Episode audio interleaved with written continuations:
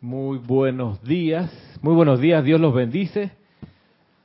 Este es el programa Cántaro de Confort, hoy sábado 19 de octubre de este año 2019. Mi nombre es Ramiro Aibar.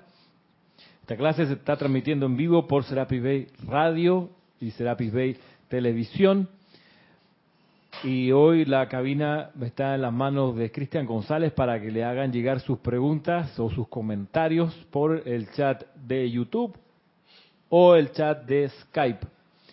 Se agradece que las personas se presenten con su nombre usual y con el lugar donde están enviando su mensaje. Es por una cuestión de deferencia. Muchos estudiantes de la luz parecen tomarle poca importancia a estas normas de protocolo básico que es de presentarse y decir mi nombre es fulano de tal y vengo o vivo en este lugar.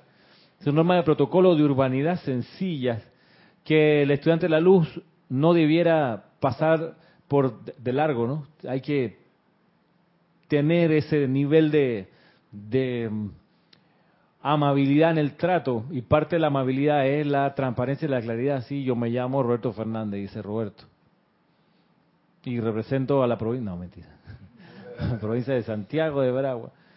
No, pero uno dice dónde vive y cómo se llama. Por una cosa de urbanidad, en serio. Esas son cosas básicas. Y pareciera, insisto, que hay muchos estudiantes de la luz que dicen, no, eso de la norma de urbanidad, eso no es para mí, yo soy muy espiritual para esas cosas. No, resulta que tienes que ser un ser íntegro y completo y ser, ser eh, proper y de buenos modales en todos los ambientes. Miren que mucho, yo lo he visto pasar, estudiantes de la luz que se dicen muy adelantados, muy espirituales, pero son súper ofensivos y les da lo mismo las creencias de los demás. Y lo he visto pasar. Que en la casa nadie cree en lo que tú crees, pero tú dices, yo voy a hacer la bendición de los alimentos y la llama violeta.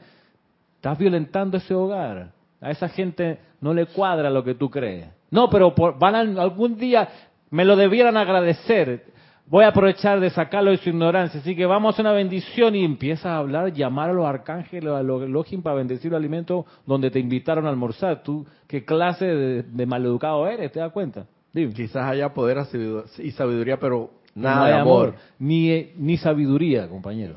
Ni sabiduría. Por una cosa básica de la sabiduría es saber ubicarte en el tiempo y en el espacio. ¿Dónde estás hablando? No, esto estoy, estoy parado aquí en una misa ya, no, es que, ¿y por qué hiciste callar al cura? No, es que no me parece lo que está diciendo. Esa no es tu fiesta, hermano. Esa es la fiesta de él. Y si a él le gusta poner esa música desabrida, tú no tienes por qué pararte la mitad de la misa y decirle, oye, cambia el discurso que Jesús no dijo eso. ¿Qué te pasa a ti, loco? O sea, las proporciones, los lugares y las condiciones. Tú estás en tu fiesta en tu casa, tú pones la música que te gusta. Y tú dices a alguien que no le guste esta música, con irse, despedirse, ni siquiera se despide, vaya, está bien. Y tengan cuidado con los muebles que todavía los debo, como dice la canción de, Rubén Blay. y el gallego es inclemente, así que por favor me cuida los muebles. Este, pero, pero la misma cuestión, o sea, sabiduría, comprensión, discernimiento, discreción. Y eso es parte de todo, ¿no? Entonces, no por ser espiritual tú vas a ser eh, poco cuidadoso con las formas. Hay que ser considerado aquí, te, damos la, complacencia de que envíes una pregunta, que envíes un comentario, lo mínimo que se pide es que te, identifique con nombre y apellido, o por lo menos con el nombre, eh, y ojalá donde, de dónde escribes para poner, tener una idea en tu contexto, porque a veces ocurre que, que, tú eres, por ejemplo, argentino, pero yo te digo una palabra que no entiende un argentino y o la, o la interpreta de otra manera, entonces, ¿cómo te, ¿cómo te ayudo si no te identificas que eres, yo sé, salvadoreño. Entonces, quizás si yo te hago un ejemplo de mm, eh, del desayuno, supongamos, y yo te, en ese ejemplo del desayuno te menciono sí que las pupusas son tan importantes porque quien no come pupusa en el mundo, tú, eh, como salvadoreño dices, ah, eh, sí, sí, eso soy lo mejor que hay, no, ya, se cumple el cometido, que entendiste en tu idioma la enseñanza, por eso Qué bueno que te identifica y que no miente en tu identificación. Acá es que estaremos confusos con eso de pupusa, porque suena como... Acá en panameño pupusas es muy cercano de pupú. No, pero de verdad la gente sabe que Pero así, usualmente el panameño no sabe, bueno, habrá que decirle, no es el pupú, sino es un, es un, es un una cosa muy rica con frijol molido y esa cosa, eh, pues, especial, relleno como de queso y de envuelto. eh. Elizabeth Aquino de Uruguay dice, bendiciones hermanos. Bendiciones para ti. Yo en mi caso, cuando voy a escuchar una clase y está mi marido, le pido permiso justamente para no molestarle. Pues claro, mínimo, mínimo de consideración, ¿no? Te dice, es que, es que es así. Yo lo he visto pasar en serio. Gente que se dice muy espiritual y que le importa tres pepinos las creencias de los demás. Tú entonces no eres para nada espiritual, no has entendido de la espiritualidad de que se trata. De hecho, ese es uno de los puntos que habla el Mahacho, el Mahacho Han en su en los puntos del discípulo, discípulo Código de conducta código de conducta para un discípulo, para un discípulo del Espíritu del Santo. Espíritu Santo. Eso mismo. No estremezca el mar de emociones de tu hermano. No hagas eso. Si tú quieres ser confortador, no lo estremezcas innecesariamente. Cristian. Ah, gracias. Bien, he hecho, he hecho esta- estas aclaraciones o estos comentarios. Mm, el día de mañana tenemos servicio de transmisión de la llama. Es el último de la llama de la purificación desde el templo del arcángel Zadkiel, por lo menos en este año. Es la última transmisión de la llama que haremos, por lo menos este año, de este ser y de esta la hermandad de la orden de Zadkiel que funciona allí y del fuego violeta en su cualidad purificadora. El próximo año amanecerá enero con otro, otro, otro, otra orientación de nuestra atención y, la magnetización a través del aliento hacia otro retiro, otro maestro, otro ser de luz. Y ya se les comunicará en, su- en su momento. Pero en cuanto al arcángel Zadkiel concierne, mañana domingo a partir de las 9 de la mañana hora de Panamá es el último y sería oportuno participar y aprovechando no solo que es el último, sino que además el acumulado de otros, hoy, el, hoy sería el número 8 o número 9 de estos ceremoniales que hemos hecho desde enero de este año 2019. Y como he comentado otras veces, ha sido un año de purificación a mano poder, digamos. Ha habido de todo en cuanto a purificación y eso es bueno. Daño no nos ha hecho, nos ha mejorado, creo yo. Sí, nos ha, nos ha vuelto más livianos, eh, más, qué sé yo, más concentrados. Nuestras capacidades de invocación se han ido mejorando y eso es bueno, de eso se trata. Porque ya luego noviembre es la transmisión de la llama de la gratitud de Chambala y en diciembre vuelta a a- al templo de la, de la precipitación, con la llama de la precipitación, precipitación, con el añadido de la invocación al tribunal kármico que empieza a reunirse justo para la fecha de Navidad hasta el 31 de diciembre y unos días más también, dicen los maestros, que por lo menos hasta el 4 de enero están todavía despachando dispensaciones y concediendo las gracias para las actividades del año 2020. Entonces, transmisión de la llama regular, bueno, de Zadkiel, pues es hasta mañana, 9, 9 de la mañana, hora de Panamá. ¿Cristian?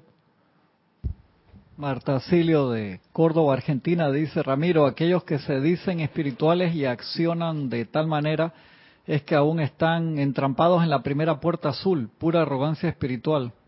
Bueno, algo así. Y a veces la gente avanza y hace un, algún momento de, rendición del ego y de la personalidad y dicen, bueno, sí, amada presencia, que se haga tu voluntad. Y hacen el- un poco el empeño y, y conocen un poco más de la ley en la segunda iniciación.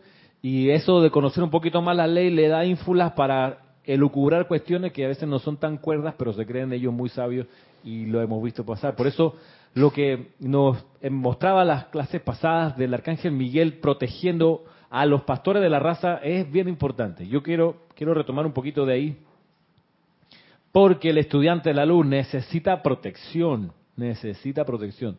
Necesita protección de, de muchas cosas. Aquí decíamos, estoy en el volumen 2 del libro de ceremonial, en la página 142, 43 y 44. Quedamos, por ejemplo, ah, eh, voy a, voy a repasar algunas de las que ya hemos comentado. Miren, Dice, amado Señor Miguel, arcángel de la protección, invocamos tu protección especial sobre los pastores de la raza contra, voy al número 8, dice, las presiones de limitación financiera que no les permiten plena libertad para desarrollar las ideas divinas dadas a su en su custodia. El 9 dice, de las presiones de la oposición en la asociación familiar, cuando los pastores a través de lazos kármicos son, se ven obligados a vivir con aquellos de poca luz. 9, 10. Las presiones de sucumbir a la voluntad de otros seres humanos para obtener algún beneficio personal. 11. Las presiones de escepticismo que forman la mente de la masa de la raza a la que servirán y que a menudo está profundamente arraigada en sus propios cuerpos etéricos mediante decepciones de naturaleza espiritual en muchas eras pasadas. 12. La presión de la conciencia de la masa de las órdenes religiosas ya establecidas y aceptadas que se oponen violentamente a una nueva actividad. Esta es la página 142, 143 y 144 de volumen 2 de ceremonial, que es una invocación que no estaba traducida al español y que aprovechamos que hicimos el reacomodo de este libro para ponerla en la sección de, de decretos del ritual del arcángel Miguel. Dice, la presión de la adulación que inflan al ego y dejan al yo espiritual más débil en lugar de más fuerte, debido al falso apoyo a la personalidad, generalmente en beneficio de otra persona. La adulación que inflan al ego. O sea, hay algo en lo que a mí concierne a lo que con lo que no me gusta comulgar ni estar cerca de eso es la adulación, porque por experiencia sé que después de la adulación viene la crucifixión. Una semana de diferencia. Ese jeroglífico del domingo de Ramos, oh, sana, eh, sana, sana, sana. Y al domingo siguiente, crucifixión. Y al viernes siguiente. O sea, y es, así, la, personalidad y el mundo del maya funciona así. Te, te adulan, te elevan, te celebran, ay sí, tú eres lo máximo, pero a la vuelta de la esquina, tú dices, ¿por qué siento como una cosita que atrás y, y que esta vaina de repente hace, pan, puta, me habían metido un puñal, no me he dado ni cuenta. Es así. Por eso mucho abrazo, mucho, ¡ah! mi hermanazo. Vamos, vamos. Mire que eso a mí me hizo, me hizo, yo lo he vivido y se lo, se lo cuento. Pero mire que hace un par de años cuando estaba metido estudiando saxofón y jazz en la academia de Darilo Pérez, aquí en el Casco Viejo, estaba todo muy chévere, muy chévere, las prácticas, las tareas, las, yo estaba Además, yo quería hace años aprender a tocar saxofón, así que lo agarré, este un amor así, un romance tórrido. O sea, en la playa revolcado así, tú sabes, película. Sí, sí, sí, cuando calienta el sol, aquel la playa. Eso sonaba mientras yo. Era la banda sonora, sí, exacto. Siento tu cuerpo vibrar cerca de mí. Ese era el saxofón y yo. Es tu palpitar, tu recuerdo, tu locura, tu delirio, no te meto, oh. Que no es de Luis Miguel. No, no, es muy antigua. sí. Sí, sí, sí, sí, que la cosa en su lugar, ¿no? que, que, el día que me quiera es de Luis Miguel. ¡Ah! el día que me quiera. ¡Eh! Ese disco Carlito, romance, Carlito ninguno es de él. No, es de. Man... No, alguna de Manzanero y otros más, más atrás. compró el derecho de autor. Sí. Pero lo hizo espectacular. No, muy bien, una versión muy buena. Sí, sí, sí. Pero el día que me quiera de Carlito Gardel. Bueno, la canta Carlos Gardel. De, el año 30, 40, por allá. El día que me quiera. Bueno, pero estábamos en otra cosa. Estábamos hablando de las clases de saxofón. Estaba todo muy bien hasta el día que vino una presentación en público. Ahí se, a mí se me dañó la cuestión. No te puedo creer. dije, no, pues, yo, yo, no, yo no toco para que me aplaudan, loco. No, no, no, todo está mal. Está mal, mal, mal, mal, mal. Y sí, salimos, hicimos, era un cuarteto, hicimos porque practicábamos un cuarteto bien bonito. Era eh, dos saxofones alto y yo con el soprano. Éramos tres. Bien, y salimos ahí en la placita frente del, al lado de de Parque Herrera. Elia Méndez de Uruguay que cuando calienta el sol es de Antonio Prieto. Antonio Prieto, gracias. Claro. Pero entonces, en serio, salimos ahí a la tarima y todo, y había público y tocamos, ya salió aplausos, sí, yo me bajé ese escenario, mmm, ya yo sé por qué yo no continué con una carrera de músico de tarima, no, no, no, es que en serio, a mí eso del aplauso, la adulación, qué bien tocaste, no, no es conmigo. En serio que me, no me gusta, no me gusta. para nada, no me gusta, porque no lo hago para eso, ahí me di cuenta, mi objetivo no es el aplauso, y, y entiendo que hay gente que sí vive de eso y que le gusta esa cuestión. Yo conozco cantantes de acá que dicen, hey, si no me aplauden, ¿qué trastada? Claro, porque les eleva el ego. Porque se le eleva el ego, bien. se sienten bien y se ha conseguido mi, mi- mi cometido, que era que la gente le gustara y que me lo expresara. En mi libro, en mi experiencia, a mí no, me- no me gusta ese, ese manejo. En serio que hay gente que sí y está bien. En mí no, en mi caso no.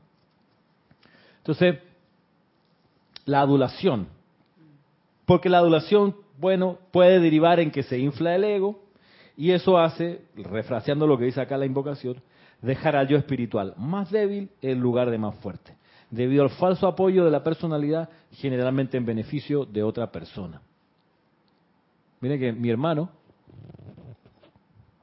que vive, que vive en España, él por mucho tiempo acá hizo su, su carrera de, de psicólogo a la par de, de tocar en bares y, y- y- y conciertos jueves, viernes, sábado y domingo, por ahí más o menos era su dinámica. La, la carrera que dura cuatro años, a él le duró una década, se graduó, pero claro, porque compartía su tiempo con estas cosas. Entonces él, yo un par de veces toqué con él en algunos restaurantes. Entonces él decía, cuando la gente le aplaudía, eh, dice, dice, sí, gracias por los aplausos, pero me van dejando aquí una, un aporte ¿no? en dinero, porque yo no puedo llegar al, dueño del apartamento a pagarle con aplauso el alquiler. Dice, el tipo me va a devolver para atrás. Y que no, que con aplauso no. Así que, pero en broma y en serio, al final, eh, la, la adulación es, es un tema si tú no lo sabes manejar. Si va y se te sube el ego, pues te debilitas en en vez de fortalecerte. Voy a leer el número 14, la página 144. Dice, protección contra, 14, las presiones de los chismes que, aceptados por la conciencia de los pastores, generan desconfianza, sospecha y desintegración en sí mismo y entre sus semejantes.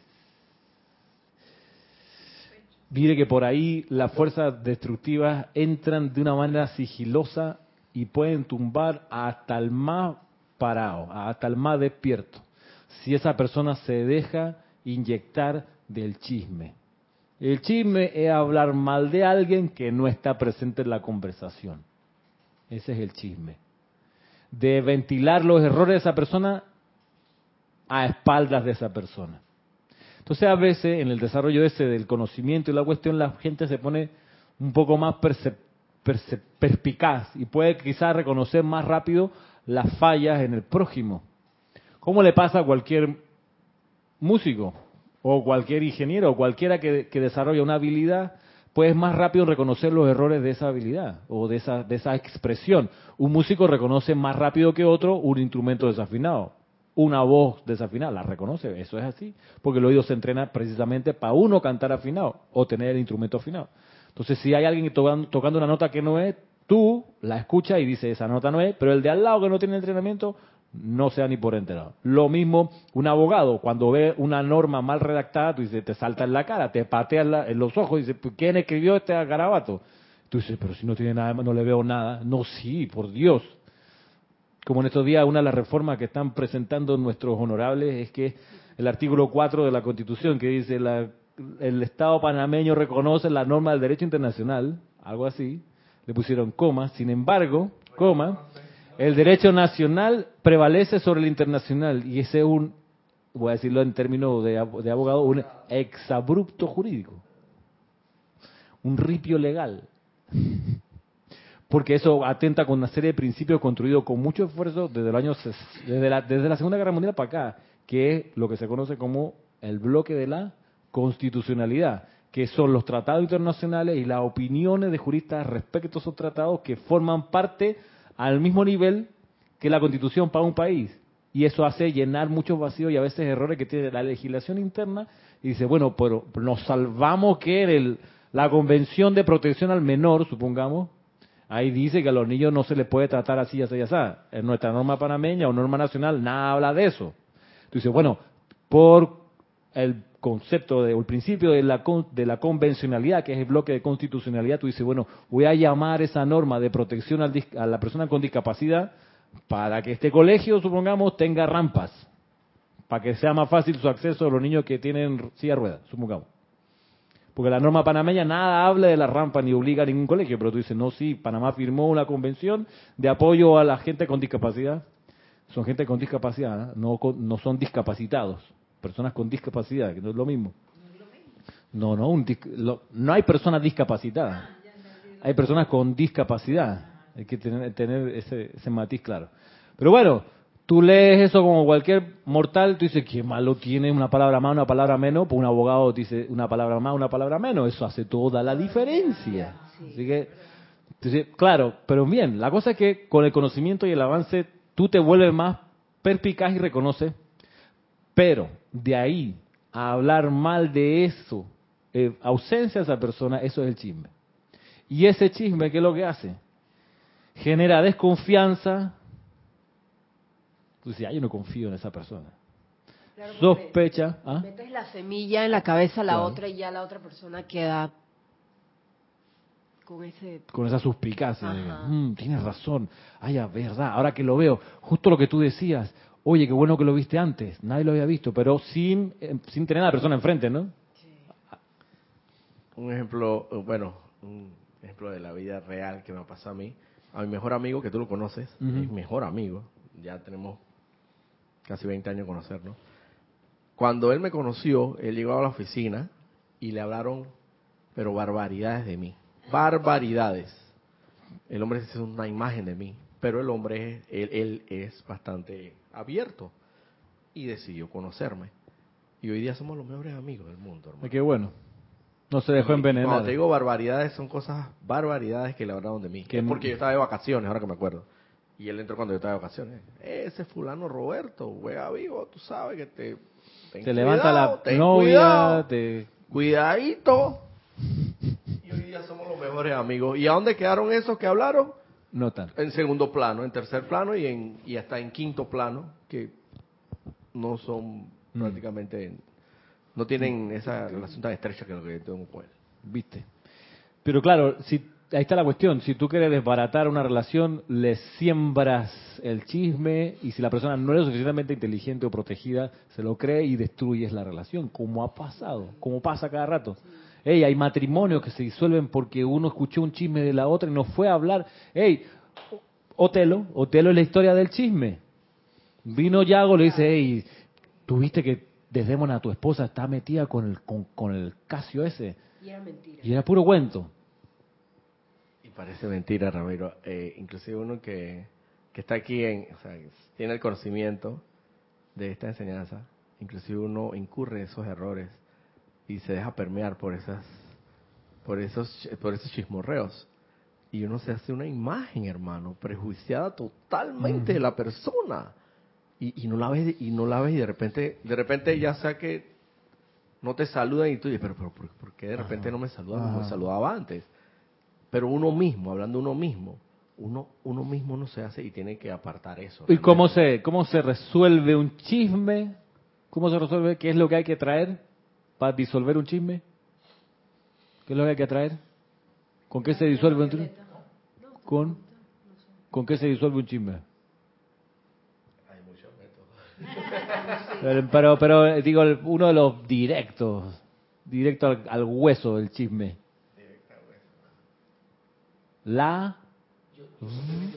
La verdad. La verdad. La verdad. La verdad. Claro. Vamos a hablar.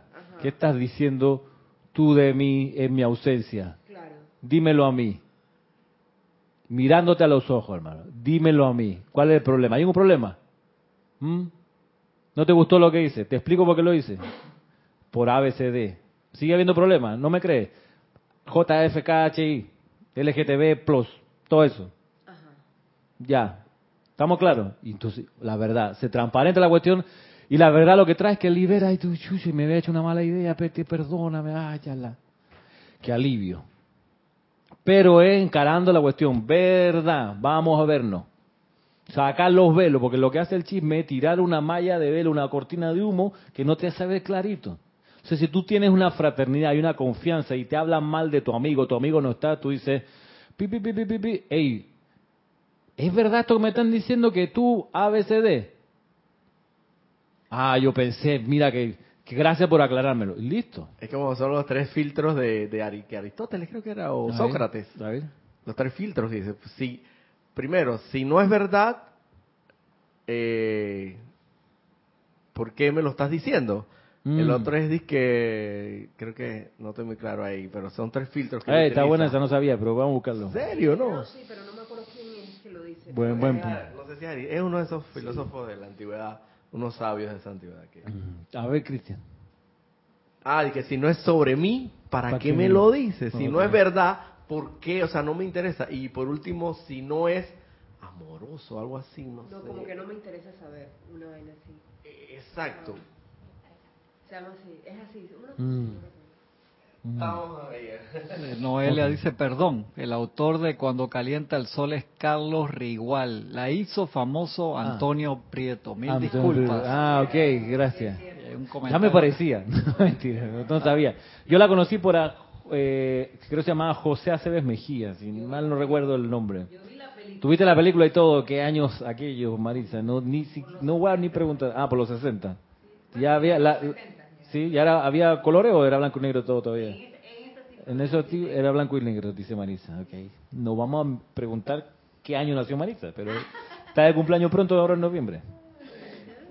Aristides Robles de aquí de Panamá dice, la factura proveniente de la mala calificación de la energía a través del chisme es la que más alto precio tiene. Les aseguro que esto no es rentable en el desarrollo y perfeccionamiento espiritual. No lo hagamos nunca. Never ever, dice.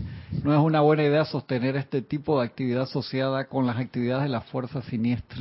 Gracias Aristides, pues sí, pero mira que hasta el más plantado cae en eso de que estar vivo, de no quedar uno chismeando y creyendo chisme. Si te llegan con un cuento que no es bueno, ni te hace bien, ni es verdad, tú dices, voy a confirmar la fuente. Y si la persona, tú la consideras realmente tu amigo, a no ser que no lo considere tu amigo, ese es el punto, que no está allí, están hablando más leer y tú dices, o sea, si no lo consideras tu amigo, es decir, tu, tu, tu pedazo de sangre al otro lado con el cual tú vas a la batalla confiando al 100%, ese es tu amigo, tú le das tu mano, tu casa, tu cuerpo, que es tu amigo.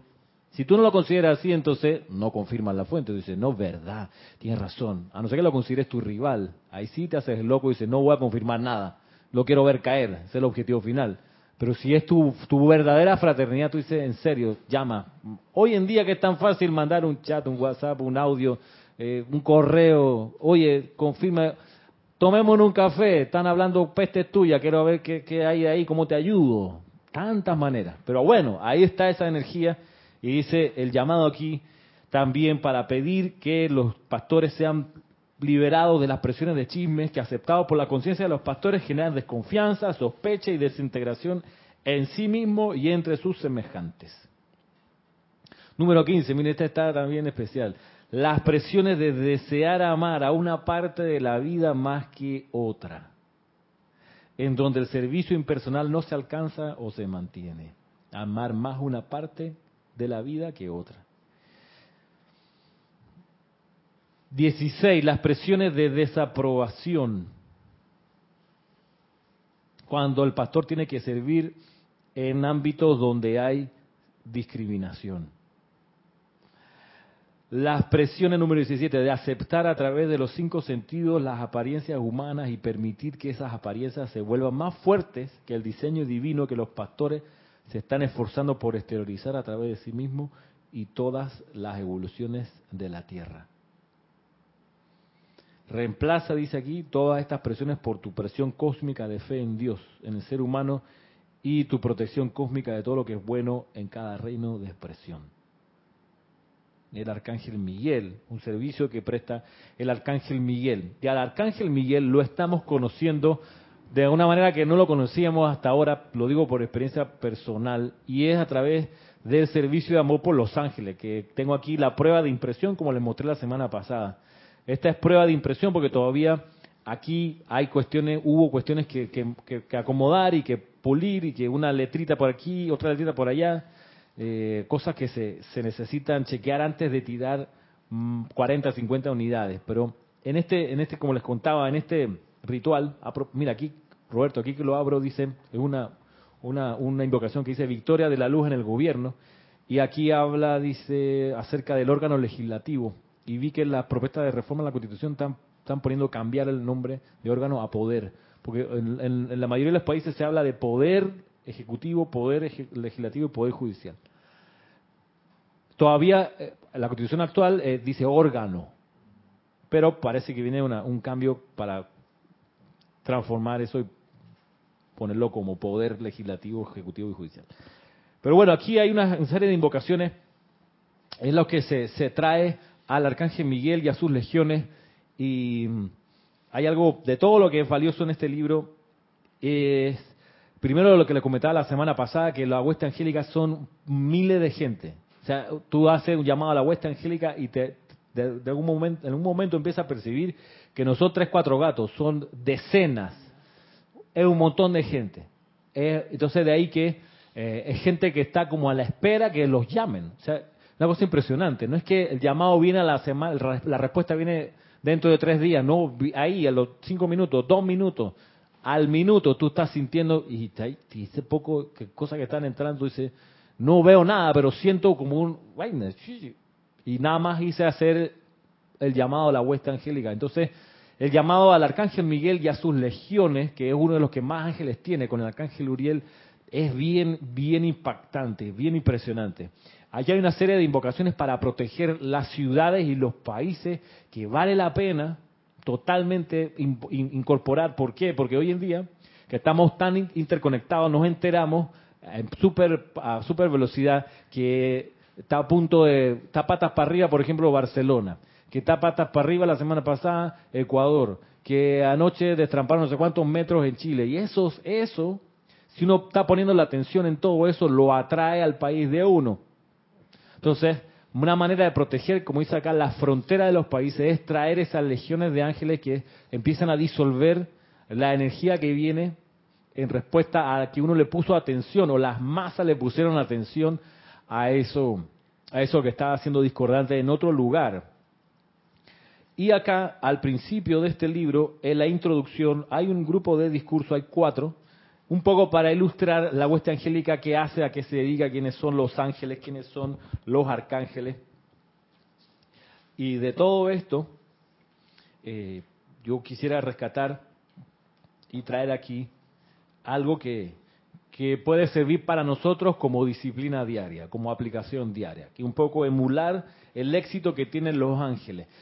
¿Cómo se mide el éxito que tiene, o dónde, dónde está el parámetro del éxito de los ángeles? En, en lo que está en la, contra, en la contraportada, donde el Mahacho hace esta afirmación, dice, la gran jerarquía angélica desde tiempos inmemoriales ha servido a la humanidad y a los dioses, es decir, a los maestros ascendidos. Y más de tres cuartos de todo logro se ha debido a su amable administración y servicio desprendido. Más de tres cuartos de todo logro se ha debido a la hueste angélica. Entonces, ¿cuál es el secreto de la hueste angélica? ¿Por qué ellos consiguen ese nivel de efectividad? ¿Dónde está su gracia? O sea, ¿Dónde está su secreto? ¿Por qué lo logran? ¿Por qué la humanidad, teniendo cuerpos en la forma físico, visible y tangible, no logra ese nivel de éxito? Y los ángeles sí. ¿Cómo es? ¿De dónde sale esa, ese, ese poder que ellos tienen? Entonces, eso viene, cuando, cuando tú ves a alguien desempeñarse de manera tan exitosa y descollante, tú dices, tienes que mirar y decir, espérate, este tipo está haciendo esto de este nivel de calidad porque él tiene una disciplina que yo no tengo, él sí tiene. O sea, ¿cuál es la disciplina del tipo? O sea, ¿por qué él está logrando eso? ¿Qué es lo que, lo que uno razona cuando tú ves, por ejemplo, por qué los chinos producen mucho más que Estados Unidos? O sea, ¿cuál es la disciplina del trabajador chino que el trabajador norteamericano no tiene? Tú dices, ah, no, porque los chinos, chuleta. Y entonces te das cuenta que los tipos trabajan turno de 12 horas, eh, que no se quejan, que mm, no son obesos. Tú no ves a un chino así que no cabe en su ropa, no, no, no. Nada más en, en Occidente, y, eso no lo estoy inventando. Véanse en Netflix un- un documental que se llama American Factory, donde comparan o muestran la instalación de una fábrica china de parabrisas de carro en Estados Unidos. Muy bueno. El, multimillonario chino, un señor ahí, compró una planta que había des- deshabitado la General Motors años atrás y había despedido como 10.000 personas porque ya no era rentable. Los chinos llegaron hace como unos 5 años. vamos a instalarnos ahí, pues ya que está la estructura, no sé qué, modificaron aquí y allá, trajeron máquinas, ahora vamos, no vamos a hacer carros, sino parabrisas. Se tiene una planta con 2.000 trabajadores norteamericanos y 200 chinos. Y entonces lo que ellos hicieron fue clonar una fábrica que ellos ya tienen en China y la pusieron aquí en Ohio. La misma, una sucursal, misma cuestión, mismo negocio y no sé qué. Misma, Mismos materiales, mismo... misma disciplina. misma- no, ahí está la cuestión. Ah. No la misma disciplina. Entonces vienen los pa- primer año y se van a pérdida. Y llega el chino, coño, como, como que a pérdida. O sea, el tipo se bajó con 500 millones ah, de porque los trabajadores eran norteamericanos. Los trabajadores norteamericanos, Ah, ok. 2.000 norteamericanos y 200 chinos. Los gerentes eran norteamericanos porque el empresario, el dueño dijo, bueno, estamos en América, mejor pa- pa- para gerenciar a, a obreros norteamericanos que sea un gerente norteamericano. Yo me trato con él y él baja las indicaciones, la gente le entiende porque es de aquí. Pero primer año a pérdida, hermano. Segundo año a pérdida, loco. American Factory.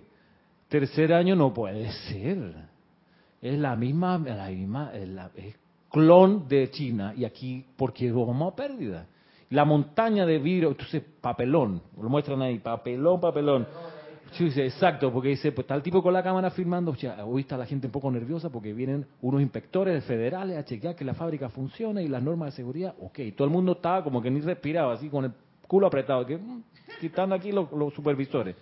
Entonces tú ves los supervisores con otro tipo de ropa, con una llevando las notas y de repente, ah, sí, viendo los supervisores, la fábrica está moverse las planchas esas de vidrio ya templado, que lo tenían pulido, ¡pa! y estallaba el vidrio. Coño, ya se quebró enfrente de los supervisores que están viendo la calidad del vidrio. Coño, quien mire para allá, porque eso fue los obreros de ahí, no sé qué.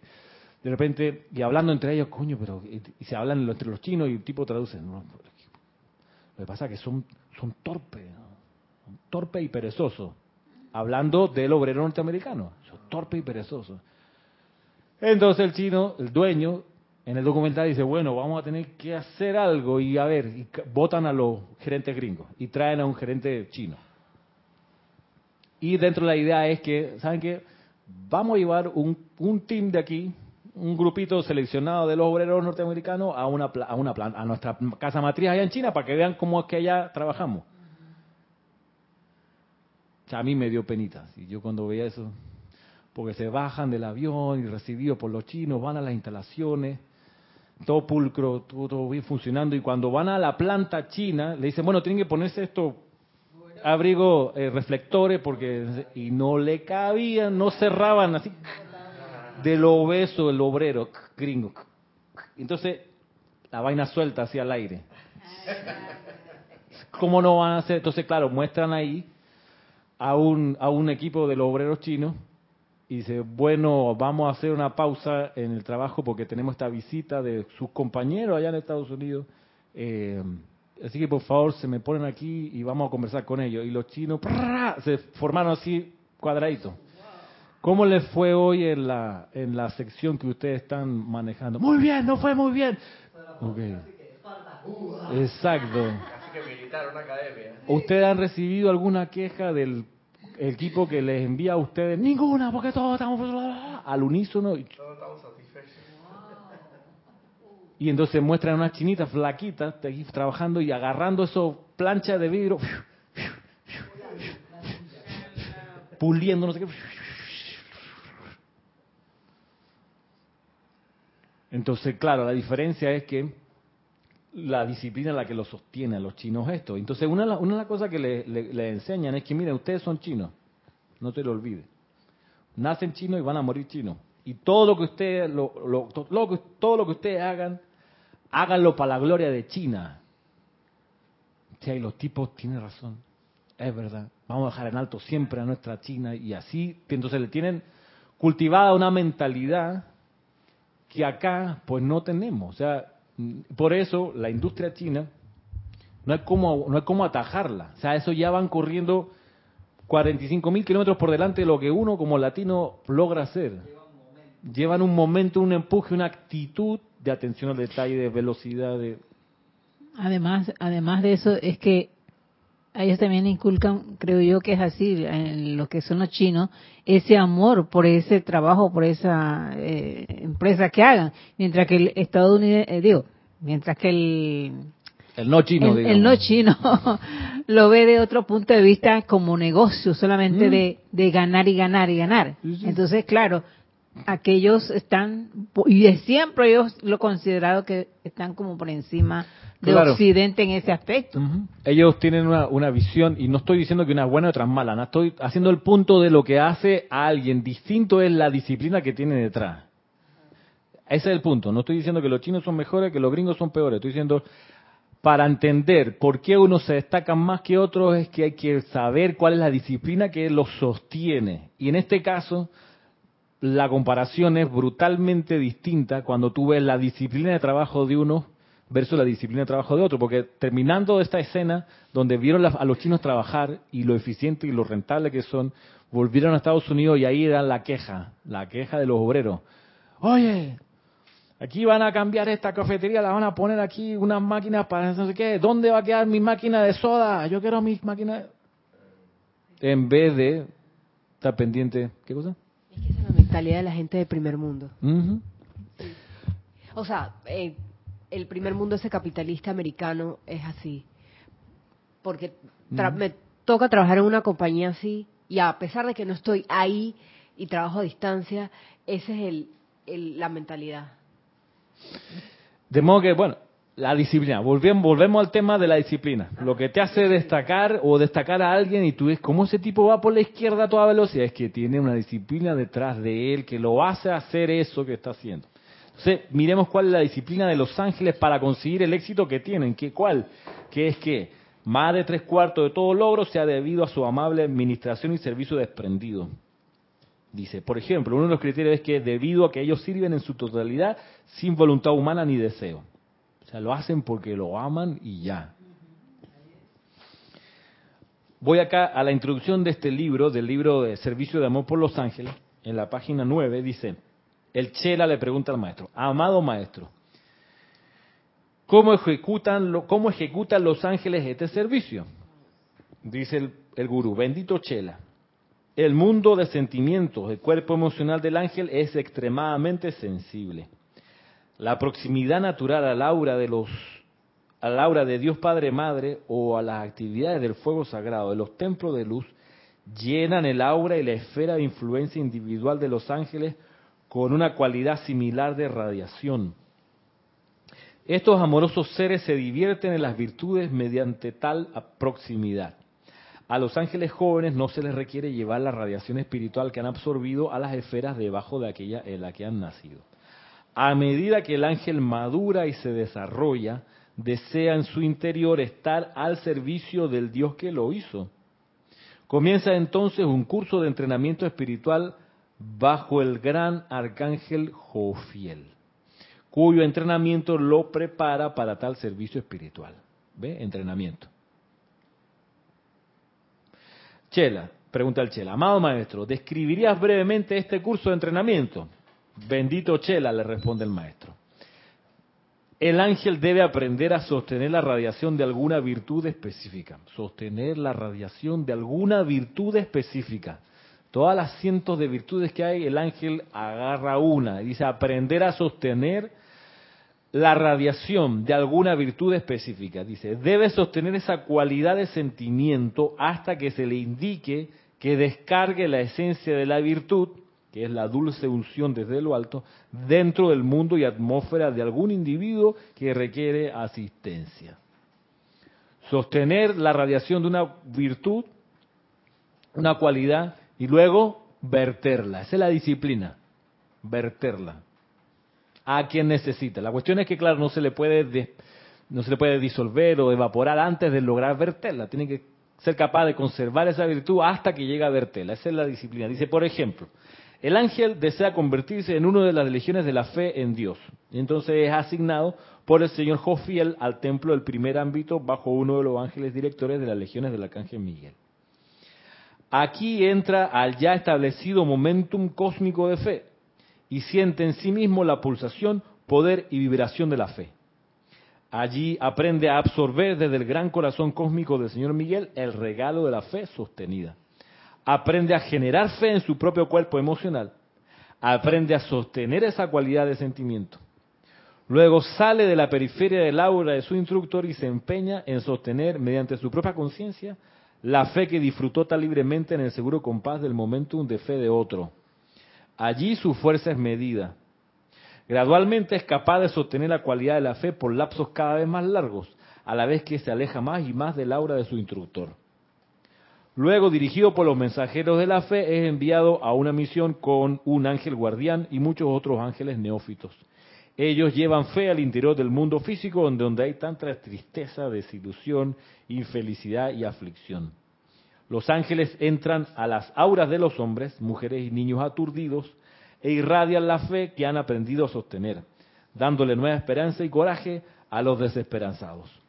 Justamente como un radiador emite un calor confortador dentro de la atmósfera, así hace el ángel que irradia una presión de fe o cualquier virtud que más se requiera dentro del espíritu de los hombres. Una vez que su regalo de radiación ha logrado su servicio, regresa a su superior para encarnar de nuevo la virtud de la deidad y esperar asignaciones futuras en su nombre. Esa es la disciplina del ángel. Es así donde ellos consiguen el éxito en el logro que hablamos hace un ratito. Cargándose esa sustancia, sosteniéndola, llegando a verterla donde se necesita y regresando a volver a cargarse. Sosteniéndola, descargándola y así. Uno de los secretos que no lo dice aquí, pero se sobreentiende, es que es una cuestión unipuntual. O sea, ellos se enfocan en esa cualidad. Hay muchas y todas son maravillosas, pero ellos dicen, dicen vamos con una. Full 100%, toda la energía a esa cualidad, hasta lograr el cometido que es que donde se necesita verter, lo puedo verter y no se me disipó por ahí porque me distraje con otra virtud. Es un entrenamiento y un éxito en la unipuntualidad. Ese es el secreto. Además de hacerlo, como dice acá, en su totalidad sin voluntad humana ni deseo. ¿Por qué? Porque su naturaleza es obediencia al amor. Y la más grande felicidad y deleite de sus corazones consiste en sumergirse en un empeño progresivo y constructivo y dar todo de sí hacia su realización exitosa. Todo de sí. Van con todo a conseguir, en el caso del ejemplo aquí, la fe. ¿Qué puede usarse para uno? ¿Cómo pudiéramos nosotros uh, mirar ese manera, esa manera de conducirse la vida como algo para nosotros? Pues está en escoger una cualidad divina de las tantas que hay. Hablamos de la necesidad del amor divino hace un rato, por ejemplo, es una cualidad que se requiere. Y que, y que, y que es, el, es, el, aceite que permite que la máquina funcione, que el resto de la maquinaria ande, el amor. Además que el amor divino tiene esa cuestión, como dice la maestra ascendida Lady Nada, que es el cemento del universo, se mantiene armonioso un grupo unido, lo mantiene armonioso y lo mantiene unido y además que tiene una fuerza magnetizadora el amor divino, pues la, la vida anhela ese, ese sentimiento de amor, entonces supongamos que escoges amor divino o felicidad divina o fe. Es la misma mecánica. ¿Quién es el dueño del momentum de esa cualidad? Bueno, a él enfoco mi atención y me cargo de esa cualidad lo más que pueda y trato de sostener ese sentimiento lo más que pueda hasta que él lo vuelque o lo dé a quien lo necesita o dosifique hacia donde se necesita yo percibido esa cualidad. Y esa es una disciplina de autocontrol, de concentración, en definitiva de unipuntualidad. Y ese es el éxito de ellos, por eso lo logran. Por eso alcanzan la maestría. Hay un dicho que escuché hace un tiempo que decía, si tú crees que tocas un instrumento musical bien, ten en cuenta que hay 200.000 niños chinos que lo hacen mejor que tú. porque, porque, porque desde que son chiquitos están en ese instrumento, por ejemplo, si es por un instrumento musical. Y consagrados a eso. Y es que la, la, la, clave está en eso, en la unipuntualidad. Por eso aquí enseñamos, por ejemplo, no mezclar la enseñanza. Aquí indicamos nosotros que nos alimentamos solo de la fuente de los maestros ascendidos.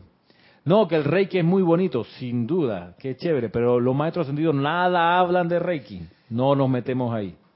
No, que las regresiones son muy chéveres, ahí sí los maestros hacen un punto, dicen, no estén mirando para atrás, deja eso tranquilo. ¿Por qué? Porque donde tú, donde tú pones tu atención, ahí estás tú y en eso te convierte. ¿qué necesidad tienes o necesidad tienes de buscar hacia atrás, no lo haga, dice los maestros ascendidos. Ahí sí hay un punto, no mezclar esas cuestiones. Pero tú me dirás, el budismo tibetano es una maravilla, lo es. Pero es como decir, te casas con alguien, pero la vecina está guapísima. Estoy de acuerdo contigo, está guapísima, pero ya te casaste, hermano. Concéntrate ahí, vuelca todo tu amor que te va a dar cuenta que ese amor la va a volver guapísima a tu esposa. Es así. O sea, se te pone fea. ¿O para qué te casaste? es culpa tuya si se pone fea, eso es lo que voy. Exacto. ¿O para qué? o- Pues no la ama lo suficiente. Hay un dicho que no sé por qué. ¿Qué dicho es ese? No, no se puede decir porque hay niños viendo. ¿Qué iba a decir Roberto? ¿O para qué te casaste, pues? Sí, ¿para qué te casaste? Es lo, es- sí. ¿Para qué te casaste? Si quieres estar de flor en flor, no te cases con nadie. No hay problema con andar de flor en flor. Pero no dejes chiquillo de, flor en flor tampoco. O sea, ser responsable. Si quieres chiquillo, necesitas organizar tu atención y decir, la vuelco aquí, todos mis regalos van a- en esa dirección. Entonces, ahí es donde tú rindes, ahí es donde tú consigues que la cuestión prospere. Cuando hay unipuntualidad, hay enfoque, hay atención allí. Es una maestría, César, que hay que desarrollar. Pero es parte del asunto, estamos aquí y este es un plano, el plano de la distracción. Así es, el mundo donde vivimos. La gente está distraída todo el tiempo y, la gracia de la industria es cómo te distrae y te atrae la atención tuya hacia eso que te están mostrando, vendiendo, ofreciendo. Esa es la cuestión. Ahí está, ese, de eso se trata el Maya, de distraerte. Y los ángeles, pues no, no caen en esa.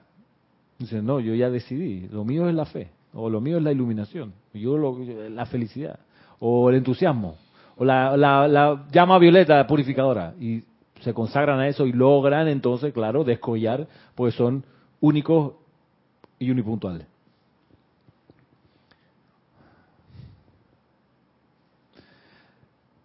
Eso es lo que tenía para plantearles hoy.